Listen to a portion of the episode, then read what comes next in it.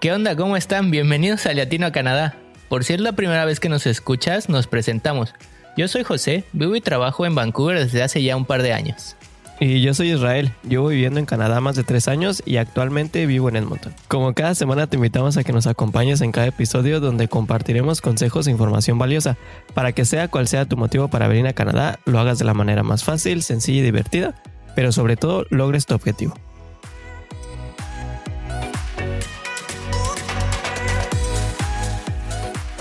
Pues de nuevo, bienvenidos a un episodio más.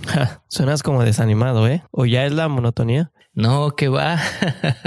la verdad es que me gusta y me emociona cada que grabamos un episodio nuevo. Como ya he mencionado, este proyecto ha estado llegando a muchas personas y al recibir sus correos, preguntas y demás, nos damos cuenta que nuestro objetivo se va medio cumpliendo, ¿no? Tienes toda la razón, porque como dices, ayudar es el objetivo de este podcast. Y pues ya en el viaje, como decimos, tanto nuestros escuchas como nosotros nos desestresamos o salimos de la rutina un poco. Dímelo a mí. Llevamos casi para un año en este encierro. Y pues no se ve claro, ¿ah? Todavía no se ve para cuándo. Pero bueno, pues como dicen, ya no es tanto lo duro, sino lo tupido. Ya sé, pero no hablemos de cosas tristes. Mejor vamos entrándole a nuestro tema de hoy. Quisiera compartirles que este episodio ha sido de los esperados o de los que muchos nos han preguntado y es que casi siempre mencionamos o hacemos referencia a las ciudades grandes o famosas de Canadá, pero esta vez será diferente. Y es que no es que no sean importantes o que no valga la pena hablar de ellas. Creo que es todo lo contrario. Y para hablar de este tema, hoy también tenemos la fortuna de que nos acompañen dos invitadas muy especiales, puesto que son nuestras primeras invitadas que no son mexicanas. Y es que, bueno, conocer diferentes perspectivas es muy bueno. Ya saben, como dicen, visto desde otros ojos. Uf, no, pues va a poner buenísimo. ¿Por qué no nos las presentas, José? Claro, sí, con mucho gusto. De una, como dirían en Ecuador, porque nuestras invitadas son ecuatorianas. También tienen un podcast llamado Latinas en Stun, donde hablan de temas muy interesantes, pues. Ah, caray, creo que son la competencia. Ay, no, no se crean. Aquí ya saben que en el tour de medios todos somos compas, amigos, panas o como aplique dependiendo de cada país en Latinoamérica. Y aprovechando, les vamos a pedir que nos hablen de este y de otros proyectos que traen más a detalle más adelante. Un gusto para mí presentarlas a Yulisa y Celeste. Bienvenidas. Hola, hola, gracias. Gracias por invitarnos. Bueno, mi nombre es Julisa Campos y llegué a Canadá ya en el 2013. Ya llevo siete años viviendo aquí en Saskatoon. Pues me gradué de Psicología y Teatro en la Universidad de Saskatchewan y actualmente trabajo en ambas áreas. Ah, tengo mi propia compañía de teatro que se llama I Caramba Theater, con la que ya hemos producido varias obras en Saskatoon y próximamente internacionalmente en Singapur. Y yo siempre digo que llevo una doble vida. Soy actriz y productora y también psicóloga. Bienvenida. Hola, soy Celeste y llegué a Canadá en el 2016 para hacer mi pregrado en la Universidad de Saskatchewan. Estoy cursando mi último año en Environmental Science y bueno, como diría Yulisa, soy como arroz con pollo porque vivo metida en diferentes grupos de la universidad y haciendo mil proyectos. Actualmente soy la representante de los estudiantes internacionales en la Universidad trabajo part-time y estoy trabajando en un proyecto en conjunto con la Oficina de Sustentabilidad en la ciudad de Saskatoon. No, hombre, pues creo que sí está lleno su currículum de actividades, en ¿eh? una vida totalmente ocupada. Definitivamente, sí. Pues Ulises Celeste, bienvenidas una vez más a Latino a Canadá. El tema que estaremos platicando hoy con ellas estará relacionado a puntos importantes que debes de saber si estás pensando en venir a Canadá y establecerte en la provincia de Saskatchewan. Ya sé, complicado el nombre y a lo mejor nunca habías escuchado de la existencia de esta provincia, por lo que si tú quieres saber más o estás haciendo tu búsqueda para arribar a esta provincia, te invitamos a que te quedes hasta el final de este episodio y no te pierdas todos los tips y recomendaciones que Yulisa y Celeste, dos ecuatorianas viviendo en Saskatoon, tienen para compartirnos hoy.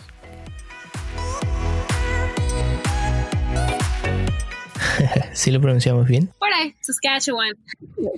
Saskatchewan. Mi papá le dice Saskatchewan. Mi papá le dice Saskatchewan, de hecho. Nunca lo... Sí, de hecho, de hecho, en uno de sus capítulos me acuerdo que tienen una pequeña discusión de eso.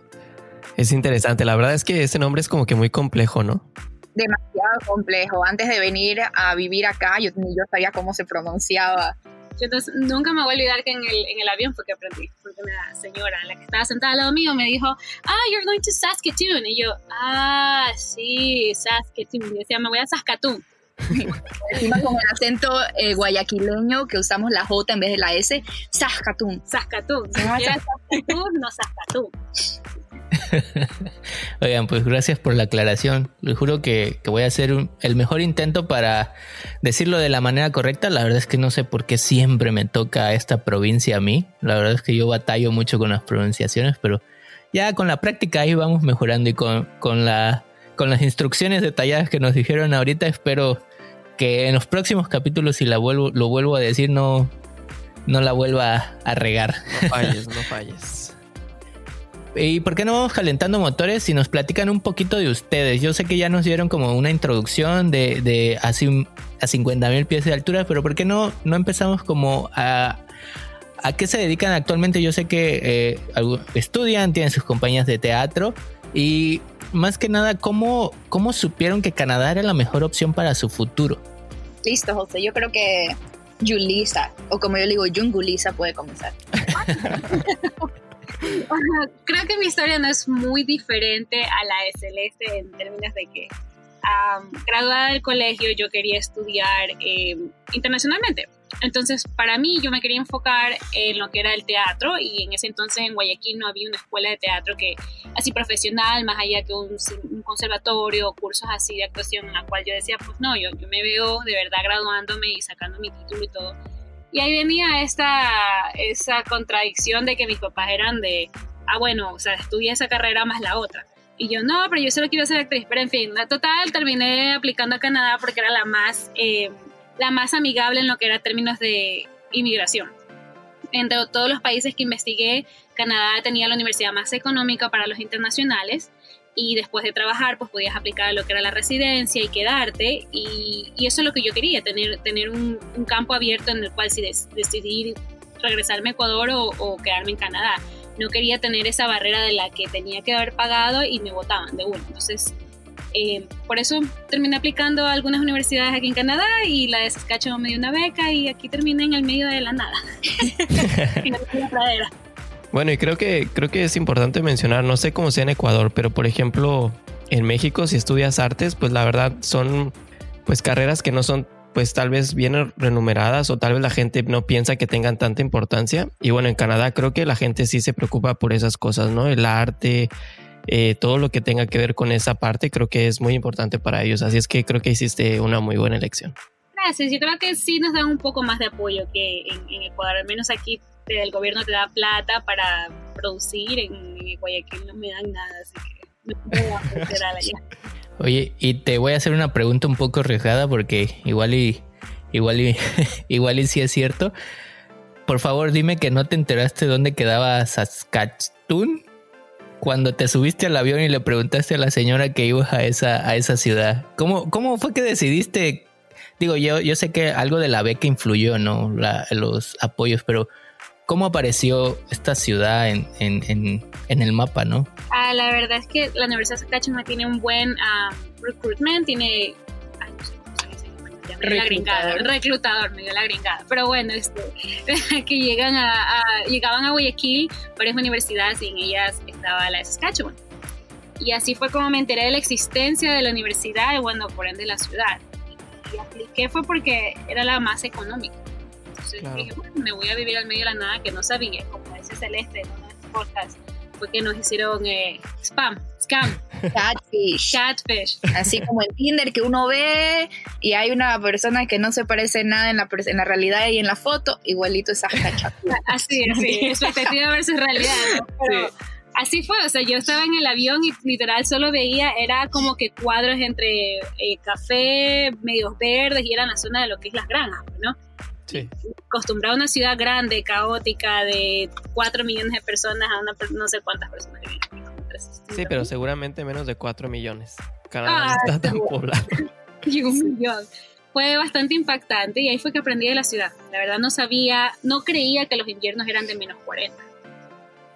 sí, terrible. Bueno, de eso hablaremos creo que más adelante. Y tú, Celeste, ¿cómo supiste que Canadá era tu destino? Em, bueno, muy parecido a Yulisa. yo también vine por la ruta de estudios. En mi colegio y en mi familia estamos acostumbrados, o es muy común, irse a estudiar al extranjero. Y realmente yo quería un lugar donde fuera fácil quedarse, o más que sea tener la opción de, ok, tener un work permit y quedarme después de estudiar.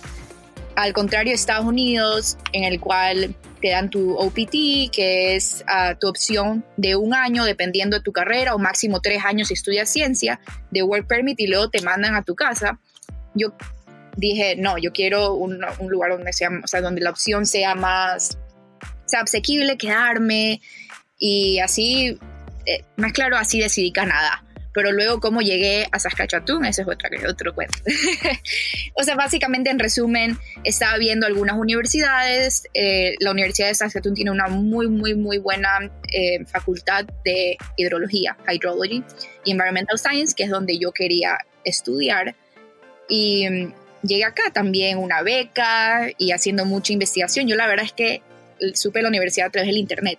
Estaba viendo muchas opciones y así fue como llegué. O sea, yo no tenía idea de cómo se iba a ver. Yo veía un poco las fotos del invierno, había leído bastante, pero realmente todo mi proceso desde aplicar a la universidad hasta la visa, hasta comprar pasajes, hasta llegar acá, fue a través de mi investigación de internet. Sí, claro, bueno, creo que eso siempre nos pasa a todos, ¿no? Y qué, qué bueno porque ya me sentía solo. Ah, de, los, de los podcasts que hemos tenido, todos han dicho, no, yo hice mi research y algunos ya conocían Canadá y yo era el único que casi, casi como, como ustedes de... Pues yo la verdad no conocía Canadá, conocía poco de Toronto, Vancouver la verdad es que no lo tenía y de repente ahí googleé y pues era todo lo que conocía, ¿no? Las fotos y todo, la verdad es que qué bueno, no, no me siento solo, gracias por venir. las dos son muy iguales, ¿no? Nunca, yo nunca había venido a Canadá hasta cuando me mudé. Imagínate que yo tenía, eh, había ingresado a, había ingresado a, ¿cómo se llama este lugar? a Texas, a una universidad, porque es muy común para los ecuatorianos irse a Estados Unidos, ya, pero con el ambiente político en el 2016, yo, yo dije, uy, yo no sé cómo va a ser, se va a ver eso, yo la verdad es que quiero otra opción. Y sinceramente yo me trepé en el avión el 31 de diciembre, porque las clases acá comienzan el 3 de enero. Me trepé el 31, literalmente celebré con una copa de champán en el avión y me, y me y vi así, veía por la ventana, yo pensaba que estábamos haciendo un emergency landing porque literalmente es blanco, o sea, estaba completamente blanco cubierto de nieve, yo no veía nada. Y decían, ya estamos listos para aterrizar y yo, ¿A dónde? Ajá, literalmente fue y, llegué, llegué acá y fue una, o sea, fue súper chévere la experiencia, como dicen en Ecuador, súper chévere. Súper bacana y todo. Muy inesperado y definitivamente diferente a cómo yo veía las fotos. Las fotos, si tú ves Saskatoon, te ves puros puentes y yo veía básicamente también verano y veía una ciudad mucho más grande, pero cuando ya llegas te das cuenta de que que la universidad es casi que la quinta parte de la ciudad entera, si te pones a ver el mapa. Es una ciudad universitaria, es una ciudad bastante universitaria. pero bueno. Yo dije, me viene a la punta del rabo del diablo. Oigan, y bueno, muy interesante. Yo creo que ya nos están dando pie a entrar de lleno al, a la carnita de este, de este tema. Y es que muchas personas, no, bueno, no, no quiero ser como los influencers que dicen, oigan, muchos nos han preguntado. Aquí la verdad, muchos nos preguntan eh, que, cuál es la, mejor opción, ¿no? Si venir a, un, a, una ciudad grande o a una ciudad pequeña, porque generalmente los contenidos que encuentran pues son de ciudades grandes. Y ciudades más pequeñas o provincias más pequeñas pues las tocan, pero en videos de esto es lo que hay en Canadá, pero hasta ahí, ¿no? No hablan cómo es el día a día. ¿Por qué no a grandes rasgos nos comparten cómo es un día común y corriente en Saskatoon. ¿Lo dije bien ya por fin? Sí, muy bien. Bueno, yo creo que puedo comenzar un poco. Es, yo creo que es diferente, un poco diferente porque yo soy estudiante y también es diferente, mis primeros dos años fueron muy diferentes a mis últimos dos ahora, que me mudé de afuera del campus. Es una ciudad bastante pequeña, y mi día a día básicamente era despertarme y nosotros en la universidad tenemos túneles que conectan todos los edificios de la universidad.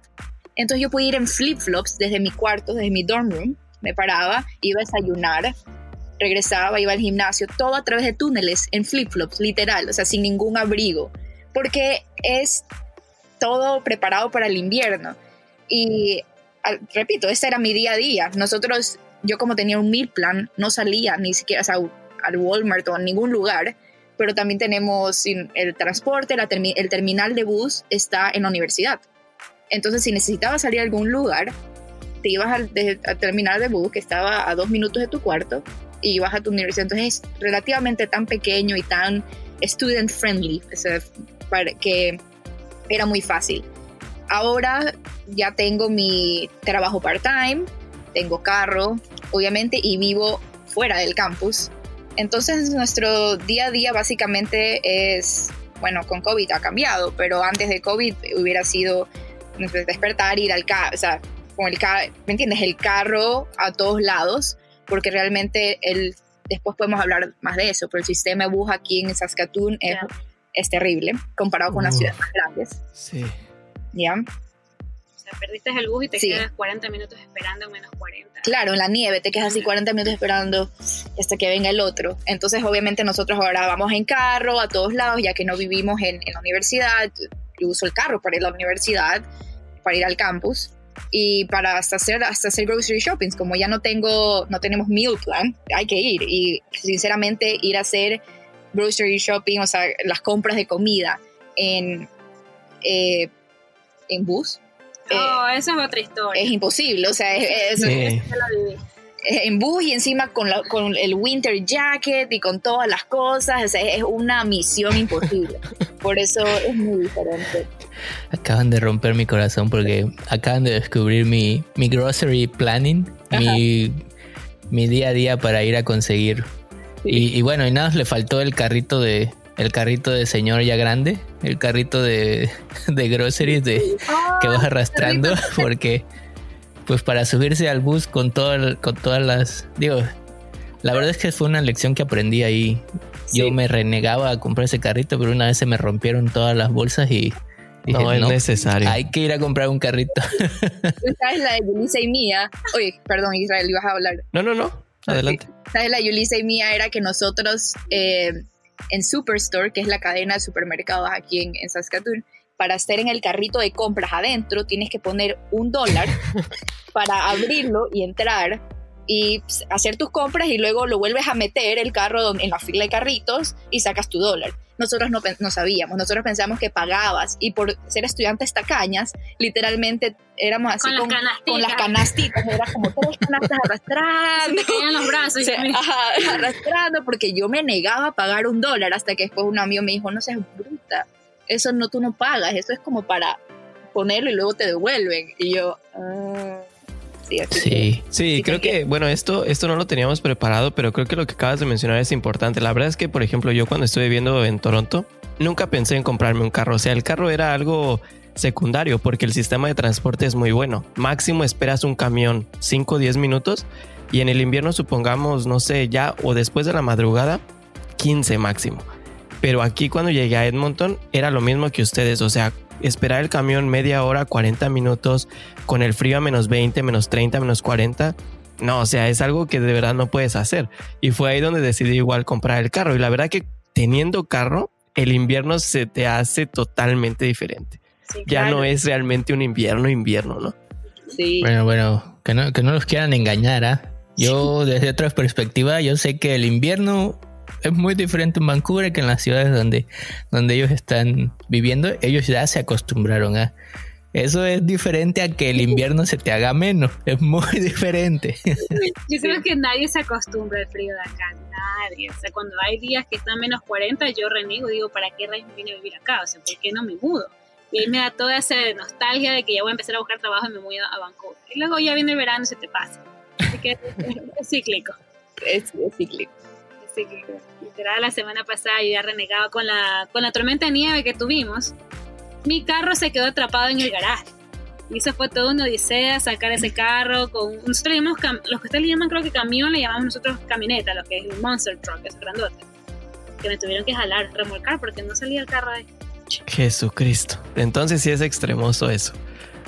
Pero esta, o sea, esta tormenta fue como que algo inusual. Llegó después de que desde el 2003, creo, 2007. O ya nos tenían previsto que se queden en la casa, que, que los carros se iban atrapados. O sea, era algo normal, ya todos estaban como que avisados. Cerraron todo, todos los negocios. Era un storm day, un snow day, I mean cerraron todos los negocios y a la ciudad le costó de 10 a 15 millones limpiar todas las calles. Ah, ¿de verdad? Sí, tanto? sí, porque les, les costó una semana limpiar las calles porque era imposible salir, o sea, literalmente la, nieve te daba la cintura. No podía salir de la casa. Mi, por donde yo vivo, o sea, era imposible. Te queda, era, era normal llegar y ver los carros atrapados, así tratando de estacionarse. Y la gente empujando. O sea, ahí viene la primera vez que vi el colectivismo canadiense, por ahí que sorprendido de lista veía que todo, nadie, nadie le daba pena bajar su carro y empezar a empujar a la gente. Con las y, y va de nuevo, es perspectiva. Las tormentas de nieve que ellos están hablando son muy diferentes a lo que yo pudiera considerar tormenta de nieve. Y, bueno, es, es bueno saberlo, ¿no? Es bueno también tener esta perspectiva porque creo que son diferentes cosas que a veces no nos ponemos a... Estoy seguro yo en lo personal, y no quiero hablar por ustedes, pero cuando nos trepamos al avión, no pensamos en cómo diablos voy a ir a hacer mi súper, ¿no? Con, tormentas de nieve. y son cosas que, que, pues para esto estamos haciendo este tipo de podcast de, a ver, esto lo tienes que pensar, te va a pasar, puedes vivir con ello o no, eh, eres una persona muy friolenta o no. Eh, son, son este tipo de cosas, ¿no? Yo creo que el cuerpo se acostumbra, porque Guayaquil es una ciudad caliente, estamos hablando de 35 grados, húmedo, o sea, todo pegajoso. Pero y venir acá a menos 40, menos 50, o sea, fue un, choque. Un choque el cual mamá me decía, mi madre me decía, Jesús, ¿dónde estás viviendo? Te vas a morir. Y de hecho tengo una historia de casi, casi me quedo parada, me muero del... Casi, aquí sí la gente se muere congelada. O sea, sí, claro. se ha pasado casos de que... teníamos un amigo que se desmayó esperando ah, el bus. Sí, un compañero del de hipotermia. Él se vino de, Nigeria. Y por eso también no saber que tienes que usar abrigos que te, que te mantienen caliente por a menos 40. El bus se le fue y le tocó caminar como 20 minutos. En un abrigo, una chamarra, como ustedes le dicen así, toda súper finita. Y, y, le dio, se desmayó, porque le empezó a dar hipotermia. Y un buen samaritano paró, lo recogió en su carro, lo tuvieron que llevar a la universidad donde había calefacción y casi se le da frostbite cuando las manos se te congelan y puedes perder los dedos. Y eso le dio a él ahora es chistoso contar la historia, pero en ese entonces yo decía, Dios mío, y era una persona ya grande, no sé su masterado acá. Para qué bien. La falta de conocimiento. Yo me quedé botada por el aeropuerto que es lejos. Una amiga, nos quedamos con. En ese entonces éramos compañeros de cuarto. La acompañé a ver el pasaporte de ella y no sé por qué ella no se dio cuenta del horario que cerraba el UPS. Y yo también, como buena compañera, acompañándola, pues no. El bus llegaba una hora después y perdimos ese bus y luego no sabíamos estábamos, estábamos perdidas y bajó a menos 40, como menos 30, era diciembre. Y nosotros no sabíamos dónde meternos, o sea, estábamos tan desesperadas porque yo no sentía mis orejas, yo no sentía ya los dedos de los pies, ya los empecé a sentir como que súper fríos. Y eso que cargaba botas de invierno y todo, pero era, era estresante. Yo tenía, recién teníamos tres meses aquí. Yo no sé dónde fue que encontramos, era un albergue, no sé. Nos metimos una, a un edificio sin preguntar, nos metimos y estábamos abrazadas a la, al, hasta esperar que nos venga un taxi, ningún taxi respondía, tuvimos que llamar a un amigo, que llegaron con tres amigos más a gritarnos, a retarnos por la tremenda estupidez que hemos hecho. Pero ahí sí fue que fue mi primer encuentro con que me puedo morir si no, si no sé cómo lidiar con esta nieve, con este frío. No, pues creo que ahorita me siento afortunada entonces de vivir en Edmonton, porque bueno, sí aquí hace frío, pero no tanto. Y pues básicamente lo que entiendo entonces es que un día en Saskatoon cuando hay mucha nieve, pues es tal vez sin salir de casa, ¿no? Y tal vez cuando es verano, pues como en todos los lugares lo disfrutas al máximo para que pues cuando te toquen estas tormentas de invierno, pues te guardes, literal. Literal, es algo que es chistoso y que quisiera comentar, es que siempre tus días en Saskatoon, si vas a sacar el carro, nosotros tenemos una palita especial en, el carro y nuestro, eh, y nuestro brush para limpiar entonces yo siempre tengo que salir mínimo, o sea, 30, 45 minutos antes de la casa porque tienes que limpiar el carro. Una vez que tiene nieve siempre a, alrededor, entonces limpias, sacas el hielo, limpias tu carro, lo calientas para que el motor, la batería no se te dañe y ahí ya puedes salir. Entonces, cosa que en Ecuador nunca hacía eso, pues yo iba, me metía a mi carro y ya me iba, pues, pero... Aparte que si es un día muy frío, el carro no te prende también. claro, lo tienes que conectar. en el montón también hacen que lo, lo conectan la batería. Eso era súper extraño, ¿verdad? Sí, eso no, no se ve, no se ve en, en nuestros países. No, para nada. O que te quedes botado porque la batería se te murió. Ay, pero eso puedo pasar ahora hablando de, de, travesías durante el invierno. Pero no se asuste, que la gente no se asuste, que sepan que, que Saskatoon no está pequeño, pero sí hay más oportunidades en términos de migración. Es más fácil. En mi, en mi experiencia es más fácil llegar y, y, hacer el papeleo que estar en una ciudad grande como Toronto o Vancouver, donde todo el mundo quiere ir y te va a tomar más de un año sacar la residencia. Sí, creo que, bueno, eso tal vez lo podemos tomar en un poquito más adelante. Y solo una duda que me surgió aquí, por ejemplo, ¿qué tan grande es la comunidad latina ahí en Saskatoon? ¿Es como que sí es muy común encontrar pues latinos, ecuatorianos, mexicanos, colombianos, venezolanos. Yo me acuerdo que escuché en uno de sus episodios que cuando ustedes dos se conocieron fue como que un boom, o sea, por fin llegó alguien de mi país, ¿no? Entonces, ¿qué tan, qué tan común es esto? Si hay muchos latinos, hay poquitos. Definitivamente no hay una comunidad tan grande. Ahí es chistoso porque hay dos tipos de comunidades, las de estudiantes. La, la comunidad de estudiantes latinos, las cuales eran muy, muy pequeñas cuando nosotros llegamos. El, el año que yo llegué, llegaron solo dos ecuatorianos más, un colombiano y, ya, y eso era. Y bueno, Yulisa ya había estado, pero es muy pequeña. Y luego la comunidad de las personas que en verdad han venido acá como, eh, ¿cómo se llama? Asilados políticos. Refugiados. refugiados. Eh, gente de Chile que vino en el gobierno de Pinochet, entonces gente mayor y esos tienen otra como comunidad, por así decirlo. Entonces no, no es tan grande, porque la de ellos que serán 300 personas, nosotros también otros otros pelagatos, tres, pelagatos y ya está. Eh, o sea, sí, está creciendo más que todos los estudiantes de, posgrado, de maestría, de PhD, porque cuando yo comencé no había nadie de Guayaquil. Éramos la, la chica con la, que con la que yo vine, mi compañera y yo. Entonces, no conocíamos a nadie de Ecuador, ni siquiera había asociación latinoamericana en la universidad. Y la gente que empecé a conocer eran personas que venían de Quito o de alguna parte de la sierra becados por parte del gobierno. O sea, no, gente de Guayaquil no venía.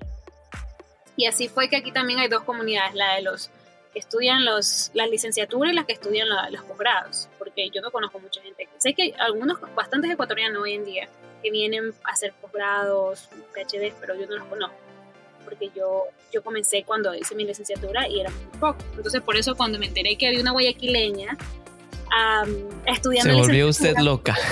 Exacto, fue como que al fin encontrar porque eso también es otra, somos diferentes regiones, diferentes acentos, a veces también diferentes tradiciones. Entonces, era muy bonito encontrar una ecuatoriana, pero era como que costeño, no encuentro alguna costeña que pueda también sí.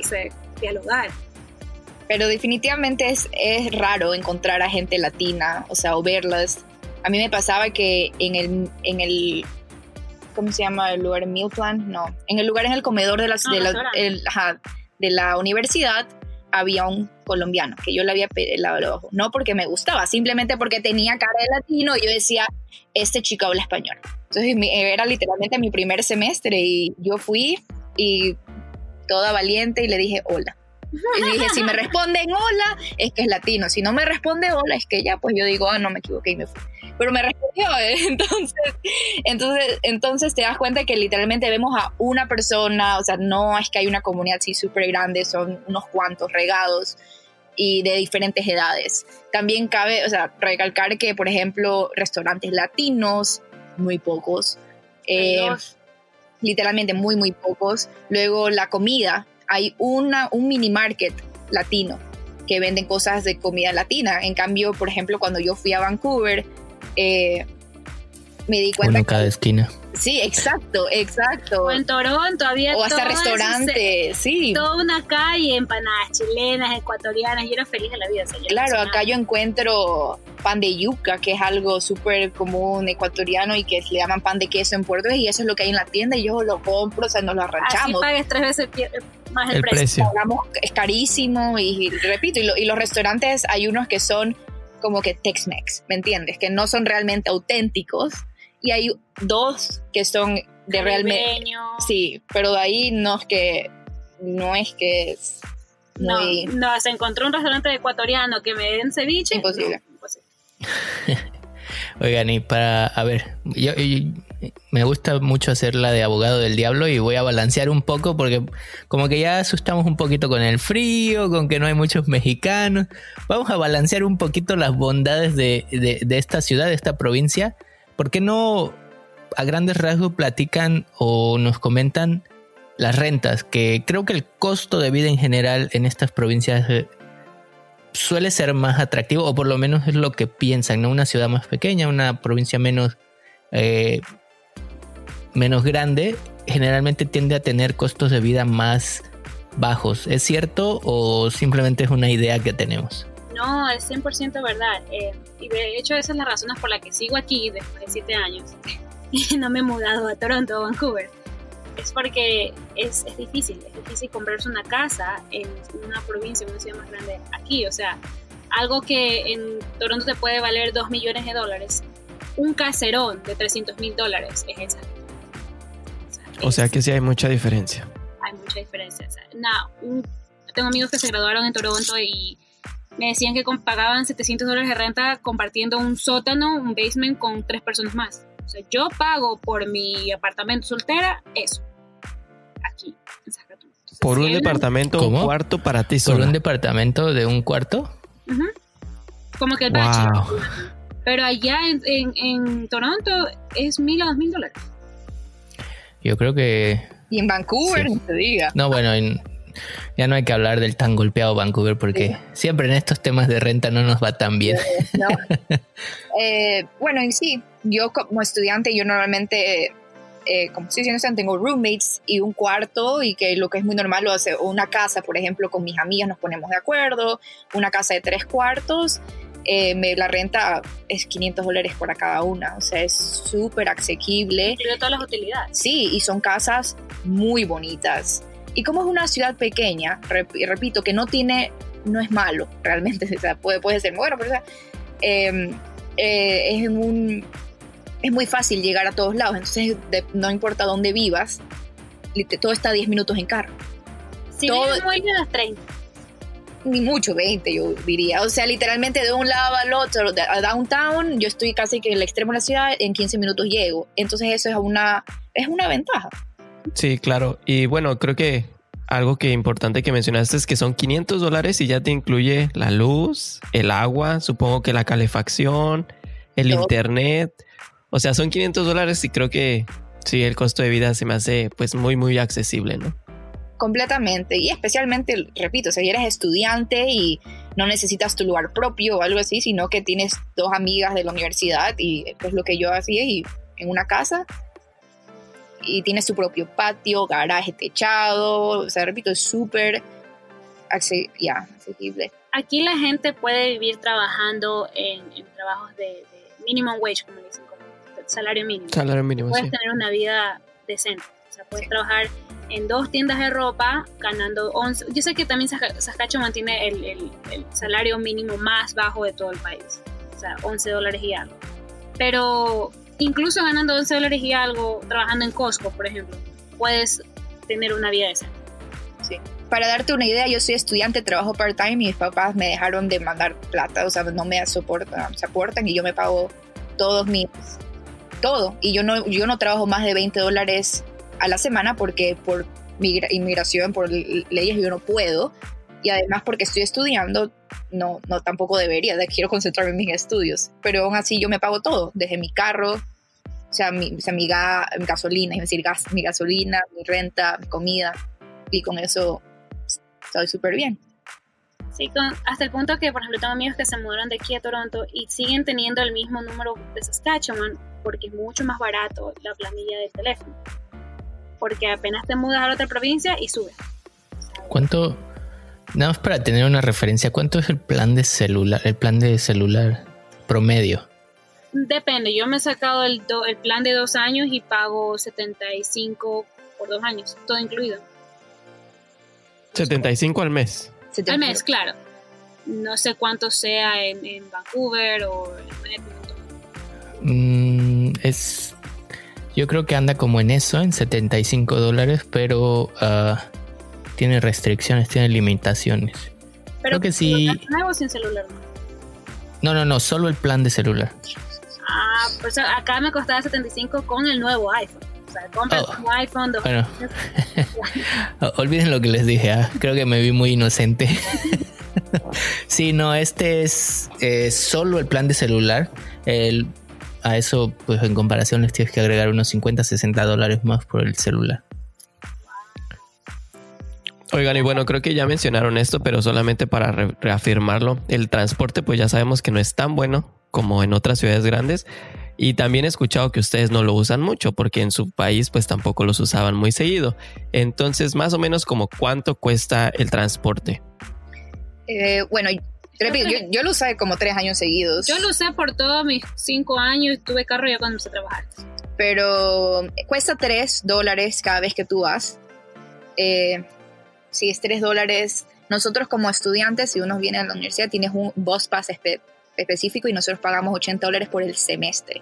Y también incluido en la, en la pensión. En el tuition, tú puedes, sí. Entonces 80 dólares al semestre y tú usabas, era ilimitado. Y yo sé que ya lo, ya lo platicaron todo eso, pero así rapidito, ¿le pueden explicar la experiencia a una persona que no sabe qué es tomar un bus a los 40 grados centígrados? Menos, menos, 40, grados centígrados. Google Maps es tu mejor amigo. Mira, así funciona. Tú te vas a una tienda o a un lugar donde hay wifi, cerca de la, estación, de la estación de bus o de la parada, porque literalmente la parada, eh, no sé, no tienen calefacción ni, ni protegida ni ah, nada. Ah, no, está al aire libre. Está al aire libre. Al aire libre claro, o esperas así congeladito, o como hacíamos nosotros, yo me metí a mi Starbucks, eh, donde hay calefacción, yo qué sé, te quedas en el Google Maps, literalmente, the bus is coming en tres minutos, dos minutos, un minuto, corre a la, la parada, esperas, llega el bus y te entras. Literalmente, si se te va, que lo cual me pasaba, yo se, te va. Tú ibas corriendo y tienes que esperar 30 o minutos o una hora porque los buses carga aquí no pasan tan seguido. Entonces, este es el problema. Siempre es la carrera de sí. Yo, sí. Y bueno, Creo que aquí la recomendación que, estoy captando, y a diferencia de lo que yo he recomendado de Vancouver, de que, bueno, un carro pues es un artículo de comodidad en lugares tan fríos, pues es la verdad que yo creo que sería esencial, ¿no? Sí, yo te, voy a ser sincero, mira, yo estudio Environmental Science y estoy soy súper pro eh, al transporte público y, bicicleta, etcétera, lo cual es muy común en Vancouver. Eh, pero Saskatoon es que es casi imposible, porque además, eh, como está diseñada la ciudad, realmente el transporte público no es tan asequible. No llega a, todos lados. No llega a todos lados, no llega a, todas las horas, o sea, después de las 8 de la noche, a muchos lados ya se para esa ruta. Entonces, yo creo que un carro es realmente lo más asequible, al menos de que como me pasaba a mí, vivías en el campus, si tú vienes como estudiante, digamos, vives en el campus o muy cerca y puedes caminar y, andar en bus sin problema. el carro aquí sí es una necesidad, porque si no vas a tener que pedirle a la gente que te lleve, que te dé aventones. O, o puedes, llegar tarde. El problema también es que como... Perdiste el bus. Perdiste el bus y no llegas a tu trabajo, o no llegas a la reunión, o no llegas a la clase. Sí, exacto. Creo que muchos piensan, no sé, pudieras parecer que pues el carro, como dijo José, en algunos lugares la verdad es que es una es un objeto de comodidad, pero para ciudades que hacen tanto frío como la de ustedes, como la que yo vivo, la verdad que sí es algo que tienes que tomar en cuenta. Y pues obviamente con el carro pues tus gastos pueden incrementar, pero yo como lo digo, vale cada dólar que pagas al mes porque te sientes totalmente diferente a esas temperaturas, ¿no? Y sinceramente algo que yo aprendí es que el tiempo es oro y realmente el tiempo que yo perdía usando el, esperando por el bus, el camión, eh, yendo a los lugares y etcétera. Era tiempo que, que no sé, ganas yo con el carro y me voy y, y ya no llego o sea, no voy a llegar tarde al trabajo, no llego tarde a las reuniones, puedo puedo hacer más, puedo tener dos reuniones en vez de solo una, porque en vez, de esperar, ¿me entiendes? Una hora para llegar, luego la reunión, luego otra hora para ir, ya es 10 minutos, llego, 10 minutos, me voy. Y, Si eres estudiante y estás en, con un presupuesto súper apretado, bueno, se aconseja que te quedes en un lugar cerca de la universidad para que tu vida sea más fácil. Pero si ya vienen con familia y todo, pues sí es aconsejable invertir en un carro, que los carros no son muy caros. Carros usados súper baratos y la gasolina y el insurance aquí es muy accesible. Sí, ni digas, y ahorita está súper barato. La gasolina creo que está en 70 centavos o algo así, ¿no? Sí, de verdad. Ah, pero es en Alberta, acá estaba 90. Ah, ok. No, acá está en 74. pero de, no es de caro. Sí, y bueno, otra vez ahí golpeando a Vancouver. La verdad es que aquí creo que solo por estacionar el carro en algunos lugares son 200 dólares en tu espacio de parking. Así que... Pero como dicen, es unas por otras, ¿no? El sistema de autobuses aquí es un poco más... Hombre, va a todos lados y no se para generalmente nunca, ¿no? Hay, hay metro, no solo autobuses, hay de todo. Y me gustaría pasar a un tema creo que muy importante para, para toda nuestra audiencia y es el tema desarrollo profesional e inmigración. Eh, muchos tienen miedo de no venir a estas ciudades grandes porque tienen miedo de que no encuentren trabajo. Eh, ¿qué, les podrían decir? ¿Qué, oportunidades han visto ustedes o percibido ustedes en cuanto a lo profesional eh, de acuerdo a la provincia? Digo, un muy buen ejemplo lo, dieron con lo del tema de las artes, los apoyos que hay. Pero en general, ¿su percepción cuál es en cuanto a oportunidades de trabajo? O sea, depende. Es una ciudad en la que yo pienso que tú puedes hacer tu... Puedes encontrar la forma de, cómo, de que las cosas funcionen. Pero si quieres crecer más, sí hay limitaciones, porque dependiendo de tu carrera. Por ejemplo, esta provincia es muy grande en lo que es eh, o lo que estudia Celeste, eh, estudios ambientales, pero en otras carreras sí necesitas moverte a una gran urbe por, la comunidad, por, lo, por los recursos, por el arte.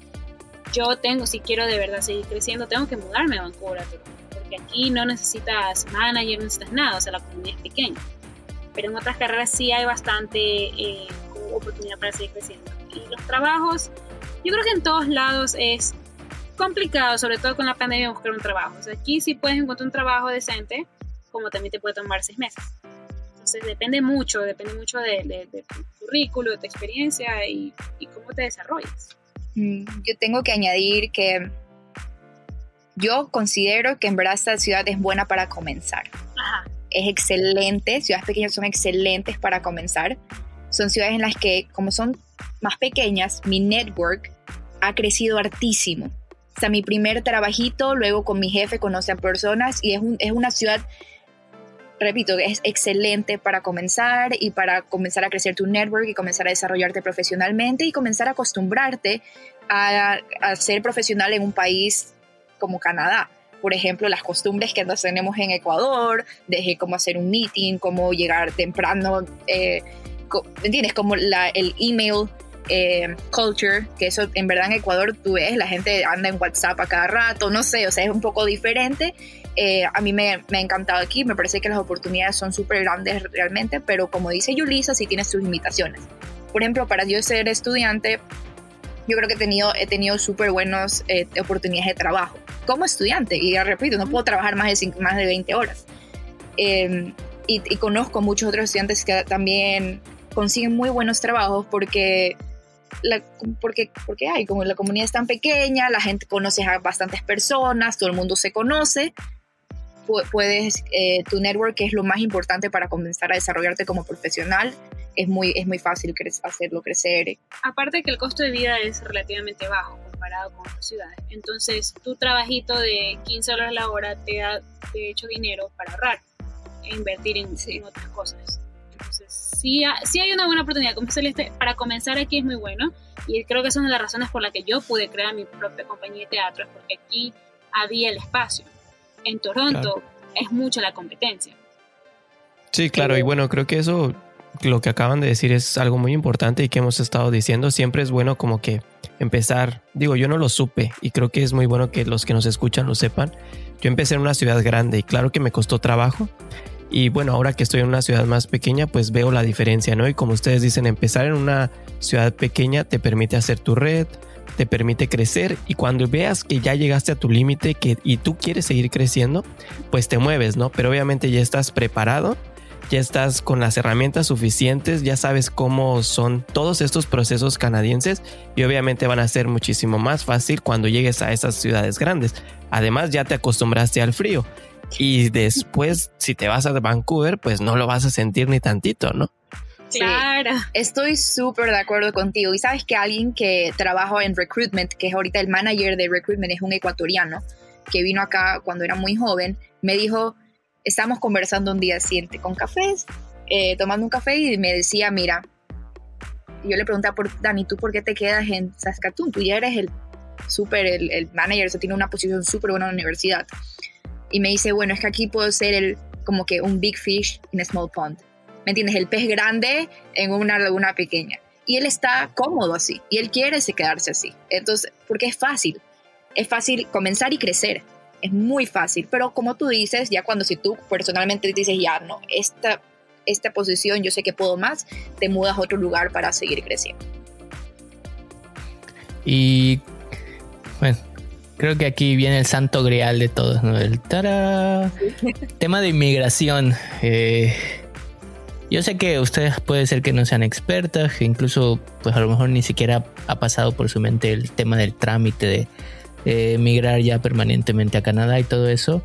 ¿Tienen alguna opinión de o percepción de si el tema es a nivel provincia o a nivel ciudad es más accesible, dan más facilidades o es igual, a ustedes creen que es igual y parejo que todas las demás provincias y ciudades? Julie es experta porque ella ya es permanent resident y vino como estudiante. No, también trabajó con, con refugiados inmigrantes. Entonces, y, eso, y trabajó entonces, con ellos, así que nos dices. sí influye mucho la provincia y la ciudad donde, donde vives. Porque como le explicaba una amiga que así mismo me pedía eh, consejos sobre esto, encontrar un trabajo acá tal vez te tome menos tiempo que encontrar un trabajo en una ciudad grande. Y simplemente necesitas trabajar, es por puntos. El Express Entry es, es una, un sistema con una piscina de participantes en el cual, dependiendo del puntaje que tú tienes, hacen los cortes mensuales. Supongamos que de 100.000 personas que aplican de fuera de Canadá, y dentro de Canadá, la media es 480 en el mes. Tú tienes 480, ese es el corte y te mandaron la carta de invitación. Pero también va a influir donde vives, porque, por ejemplo, si en Ontario hay 30.000 aplicantes que tuvieron 480 y en Saskatchewan tuvieron 20. Entonces, ellos van a tomar en cuenta, o sea, va a haber un proceso de eliminación en esos, este, en el grupo que hay en Ontario, pero en el de Saskatchewan todos entran, porque tiene, el, país tiene una, como que una capacidad, un cap de, no sé, no sé, cada mes, ¿verdad? Entonces, si dependiendo de cuánta gente entra, ellos van a tener que dividir las invitaciones, dependiendo de tu provincia también.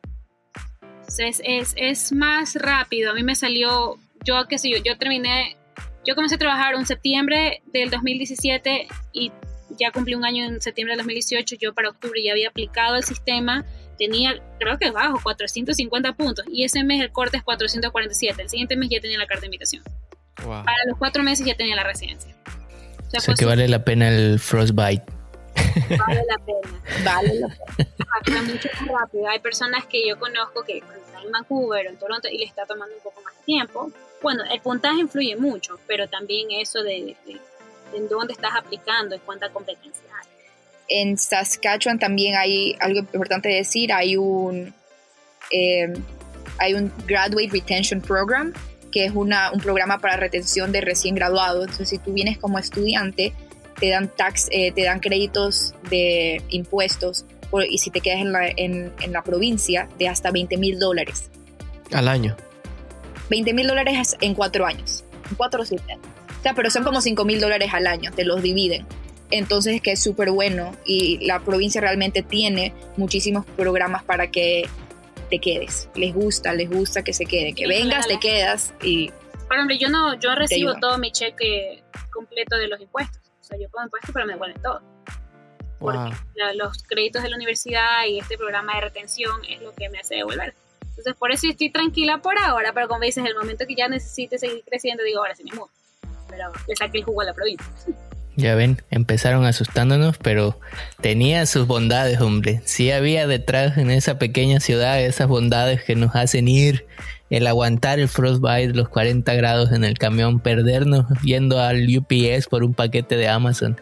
vale la pena, vale la pena. Creo que esta, eh, Israel, creo que esta es otra perspectiva eh, que tanto nos han pedido de, esas ciudades pequeñas que muchas veces no están en el mapa porque, pues, como bien dicen, son pequeñas, ¿no?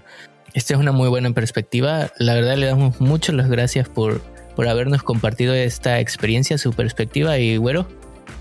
Sí, creo que, bueno, lo que acaban de decir, pues, yo las admiro ahora. La verdad es así como que la ciudad yo creo que y la provincia es para gente valiente. Porque pues nada más empezando por el frío es, wow, la verdad menos 40 es algo que sí se siente muy feo. También como dices, no tener gente latina cerca de ti también a veces lo necesitas y bueno, es algo que también debes de estar dispuesto a afrontar. Pero como dijeron, hay esas cosas tal vez que no son tan buenas, pero hay otras muy buenas bondades de estas pequeñas ciudades, o porque la provincia no es pequeña, pero la ciudad es, pequeña y son menos pobladas y creo que pues con eso nos podemos quedar el día de hoy, ¿no? Que esa es una muy buena oportunidad, como dijimos, para empezar, para crecer, para acostumbrarte, para saber cómo es la vida canadiense y si te sientes pues que tú quieres más, pues moverte. Para migrar es muy bueno y de hecho aquí el programa de nominación provincial es el más rápido que en provincia grande. Hasta me dan ganas de agarrar mi carro e irme ahí con ustedes, ¿eh? Aquí te esperamos. sí. Para los interesados, si quieren emigrar acá por la provincia, pues las cacho o provincias pequeñas, por decirlo así, menos población, son las mejores, Y bueno, no quiero ser el aguafiestas, pero como siempre decimos, todo principio tiene un fin y con esto pasaríamos a las recomendaciones finales del episodio.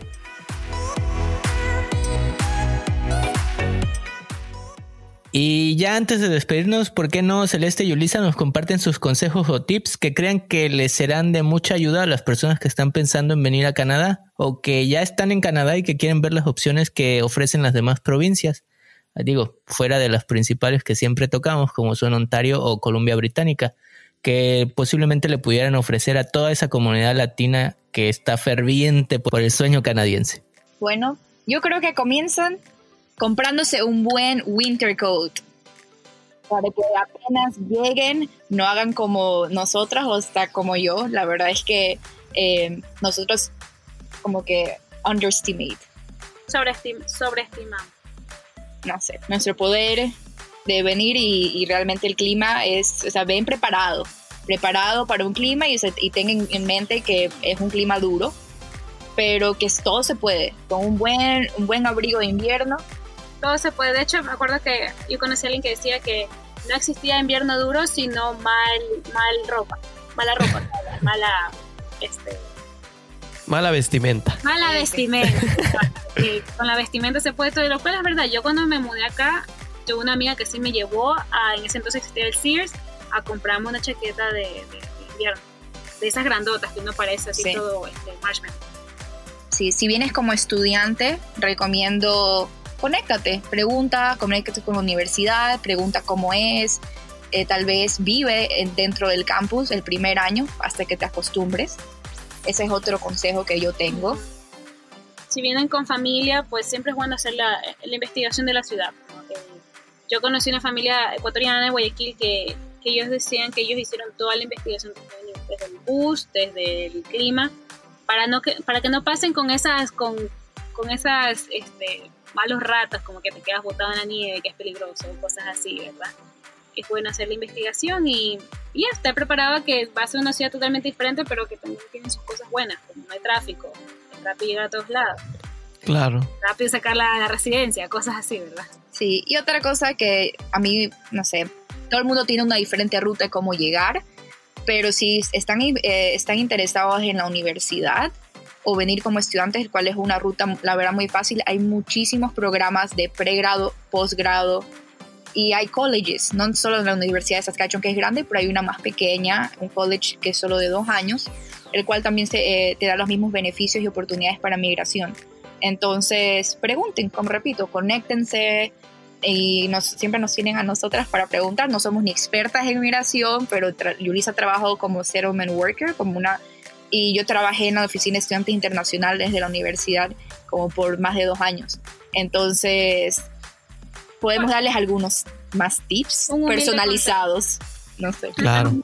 Sí, pero nada profesional, pero humildes sugerencias como Y bueno, antes de terminar y ya para despedirnos, ¿por qué no nos comparten igual pues sus redes sociales, sus proyectos y todo lo que están desarrollando? Porque pues como comentaron, ¿no? Igual nuestros escuchas pueden acercarse con ustedes si tienen más dudas, preguntas en específico, igual los pueden ayudar.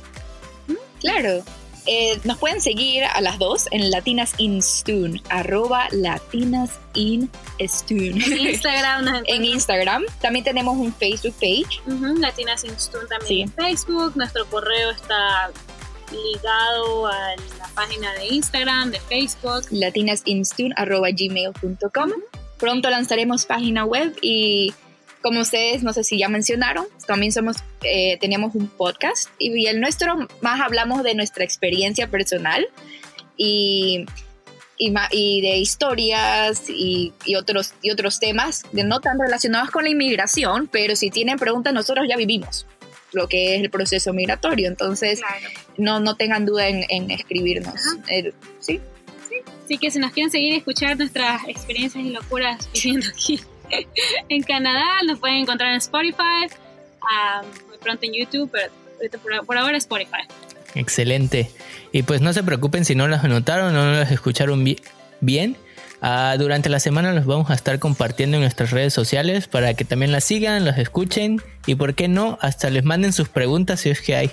Es una muy buena manera también de aprender y perfeccionar su inglés porque el podcast lo hacen en español e inglés Así que por ahí pueden también eh, trabajar su inglés. Y bueno, como apunte final, recuerden que les hemos comentado en más de un capítulo que siempre es bueno buscar y evaluar las opciones posibles, para que al momento de tener que tomar una decisión puedan hacerlo de acuerdo a la opción que mejor se apegue a sus necesidades. Y pues muchas gracias de nuevo Yulisa y Celeste por habernos acompañado el día de hoy. Esperamos de tenerlas de vuelta en Latino a Canadá próximamente, pues porque sus historias la verdad son muy muy buenas y divertidas. bueno, gracias por invitarnos. Sí, estamos muy felices de haber eh, tenido esa conversación con ustedes y conocer más latinos en Canadá. y más latinos que llevan esto del podcast y toda la tecnología. Es bueno saber que hay más en la comunidad. Sí, gracias Israel y José. Gracias, muchas gracias de verdad. Y ahora sí que estamos empezando el tour de medios, ¿no? De la comunidad latina aquí en Canadá. Si te gustó este episodio, te pedimos que nos ayudes dejando tus reseñas con 5 estrellas y compartiendo este contenido con alguien que creas que le pudiera interesar el tema de hoy. Te invitamos a suscribirte a este podcast en las plataformas de tu preferencia. Estamos en las principales como iTunes, Spotify y Google Podcasts.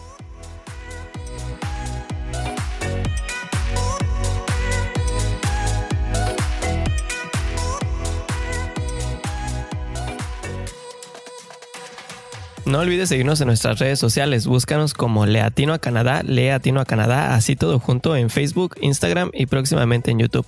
Ahí nos puedes dejar en los comentarios de qué temas te gustaría que habláramos en este podcast o cualquier duda en la que podamos ayudarte.